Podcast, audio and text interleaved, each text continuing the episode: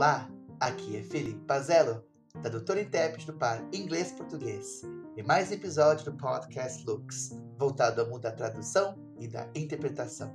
É sempre um prazer imenso ter vocês conosco. Vamos agora à parte 2 da entrevista com o tradutor e intérprete Carlos Abelheira.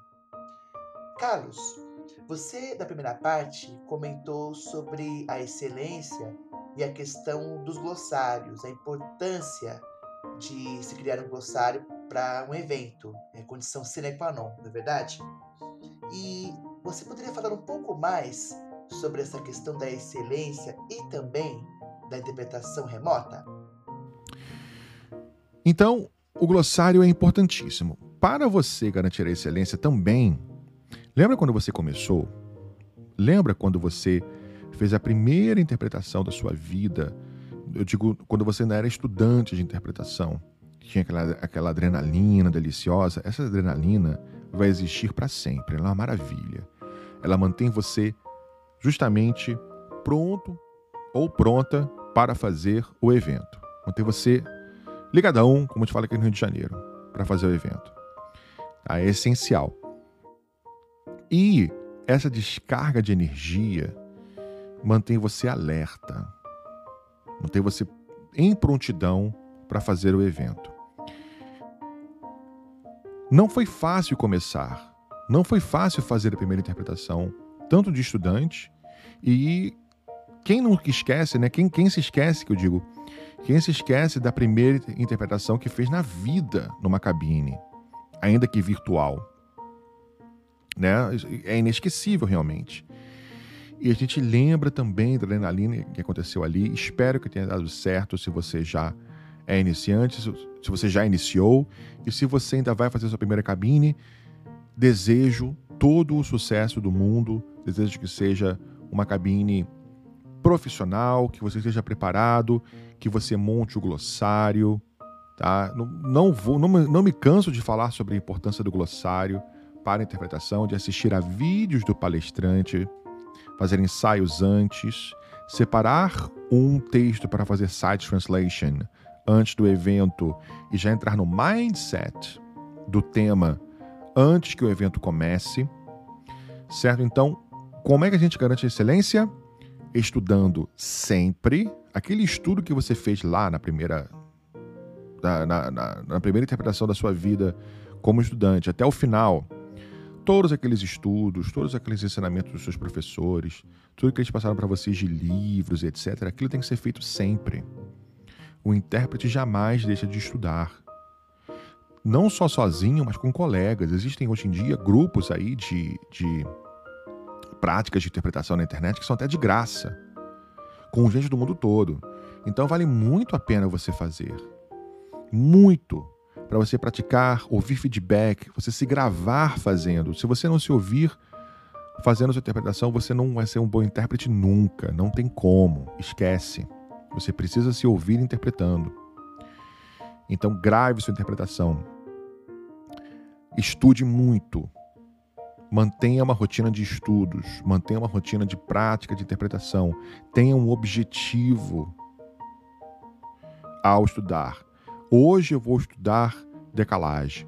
Hoje eu vou estudar split attention. Hoje eu vou estudar é, apropriação de glossário. Hoje eu vou estudar stress management. Tudo isso você vai estudar com um objetivo em mente. Você vai do ponto A ao ponto B. Eu prefiro uma rotina de estudos assim. Para mim, três vezes por dia, de meia hora, uma hora cada, faz muito mais sentido do que uma tarde de cinco horas. Ah, cansa menos, né? Então, ah, se cansou, inclusive, pare. Se você está fazendo alguma coisa, estudando interpretação, ficou cansado, pare, relaxa um pouco, toma uma água. Tá? É, isso para o iniciante. Para quem é já macaco velho, né? A gente precisa ter aquele. Uh, precisa ter a, a, a energia suficiente para aguentar uma hora sozinho. Né? É, às vezes você faz o evento de uma hora, até uma hora você faz sozinho, mais do que isso é desumano. É interessante você estar mentalmente preparado. Então estude muito, estude sempre, não importa o seu grau de experiência no ramo da interpretação. Outra coisa muito interessante é essa questão toda. Eu falei, falei bastante sobre antes da pandemia, antes da pandemia, antes da pandemia e a pandemia, né? Ah, o, o que se convencionou chamar de RSI, né, Remote Simultaneous Interpreting, na minha opinião, veio para ficar. Ele não deixará de existir. Agora, já agora em 2021, e eu acho que principalmente a partir do ano que vem, nós vamos ter as duas realidades. De um lado, eu já fiz um evento, inclusive, com uma pessoa falou isso. Aquele executivo que saía de Nova York, ia para Chicago, dormia em Chicago, fazia uma reunião de manhã e de tarde e voltava para casa, gastando dinheiro da empresa, ficando longe da família. Esse cara não vai mais fazer isso. A não ser em extrema necessidade, óbvio, mas é, esse cara não quer mais fazer isso.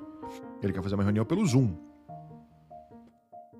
Ele quer ficar em casa com a família dele e fazer uma reunião pelo Zoom reuniões, eventos, em que você às vezes, até tanto de curta duração, aí de duas horas, três horas, até o dia inteiro, às vezes até mais de dois, mais de um dia, mas que você precisa trazer gente do mundo todo, com uma certa facilidade.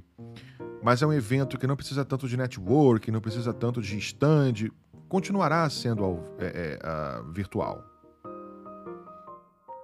Ele continuará sendo pelo Zoom, pelo Interprefy, pelo Interactio, pelo Kudo, por essas plataformas, Blue Jeans, Speak Us, Verspeak, todas elas continuarão sendo usadas. Agora, congressos, simpósios, eventos que precisam dos estandes para vender, aquela loucura de troca de sala e muitos palestrantes, e traz gente do mundo, e traz patrocinador. Isso continuará acontecendo no modo presencial, sem a menor dúvida. Já está começando a voltar em 2021, eu acho que 2022 também vai tomar mais fôlego e tudo dando certo, a partir de 2024 a gente volta para uma excelente normalidade. Não voltará a ser como era antes da, do coronavírus, mas voltaremos a uma excelente normalidade a partir de 2024, assim espero. Né? Sinto muita falta aí de viajar, sinto muita falta. Eu já viajei as cinco regiões do Brasil interpretando. O Brasil inteiro, já viajei para o Japão e para as Filipinas interpretando também, realizei sonhos. Apesar de já ter muito tempo de estrada, eu continuo tendo alguns sonhos. Já realizei uh, esses de interpretar internacionalmente, já fiz TV ao vivo, já interpretei gente muito importante, já interpretei gente muito humilde, tenho muito orgulho disso. E mas estou com muita saudade de fazer check-in, de ir para os aeroportos, dessa adrenalina também de missões, viajar o Brasil inteiro com estrangeiros, que é maravilhoso.